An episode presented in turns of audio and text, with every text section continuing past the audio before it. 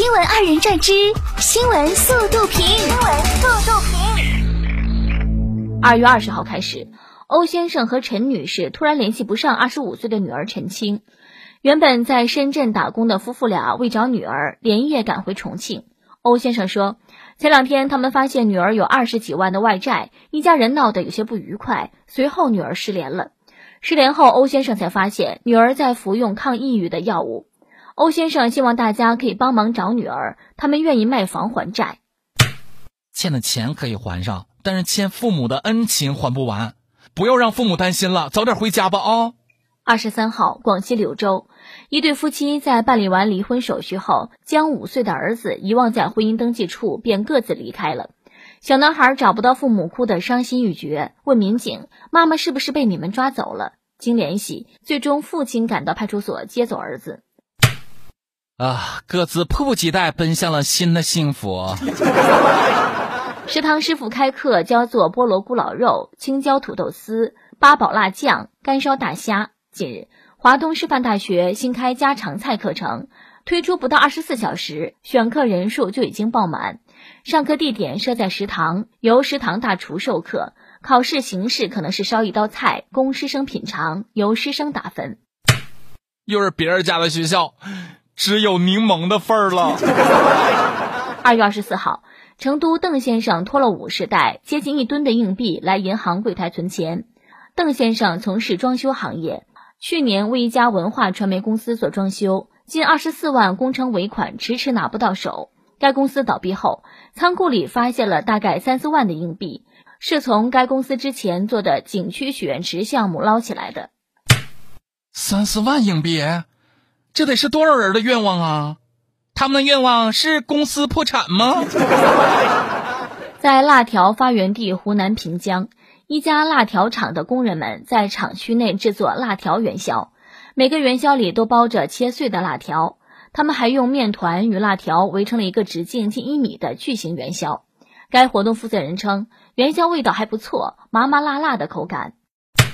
一个真敢做，一个真敢吃。近日，西安相关部门在网络巡查时发现，某网民在重点森林防火区域立山林区拍摄佩戴森林防火红袖章吸烟、口述森林防火期间禁止带火种上山、禁止吸烟的恶搞视频，并在平台发布调侃森林防火工作。该男子被拘十五天，罚款一千元。又一个发高烧烧坏了脑袋。近日，江苏徐州一男子酒驾遇上交警检查，为逃避处罚，他与副驾驶的妻子换座。面对民警的询问，车上四岁的女儿道出了实情：爸爸开的车又换成妈妈，夫妻俩不再辩解。最终，男子被记十二分，暂扣驾驶证六个月，罚款一千元。女儿表示：“你们不要命，我可要，我才四岁，好不好？” 二月二十三号，浙江舟山。景区附近的餐馆正在招揽顾客，见到六辆车驶来，老板立马夸张的甩手。网友调侃：“别把胳膊甩脱臼了。”一顿饭消耗一个老板。二月二十三号，山东潍坊一宝马车主在加油站加油时，加油机显示八百了，还没有加满。车主质疑：“什么车加八百还不满？给我加一千，多的滋地上。”事后，加油站的工作人员表示是加油机坏了，导致表跑了八百元还没满。其实一滴油都没加上。车主表示，既然没加上，就开车走了。多的呲地上，好气呀！然后工作人员说：“呃，对不起，您呲地上要加上清洁费，清洁费一百元。”据巴西媒体二十三号报道。近日，一名巴西巴拉那瓜的护士在家录制跳舞视频时，背后突然闯入一名不速之客。该男子大摇大摆走进来，然而护士并没有表现出受到惊吓的样子。他笑着装作认识男子与他交谈。就在男子放松警惕，伸手去抱他时，护士给了男子狠狠一巴掌，接着又打又踹，将他赶出家门。所以，姑娘们锻炼身体吧，让自己个儿强壮起来。近日，法国科学家称，他们正在开发一种新型新冠病毒检测手段，与目前常用的聚合酶链式反应检测不同。该方法与智能手机配合，不需要实验环境，而且能在更短时间内得出结果。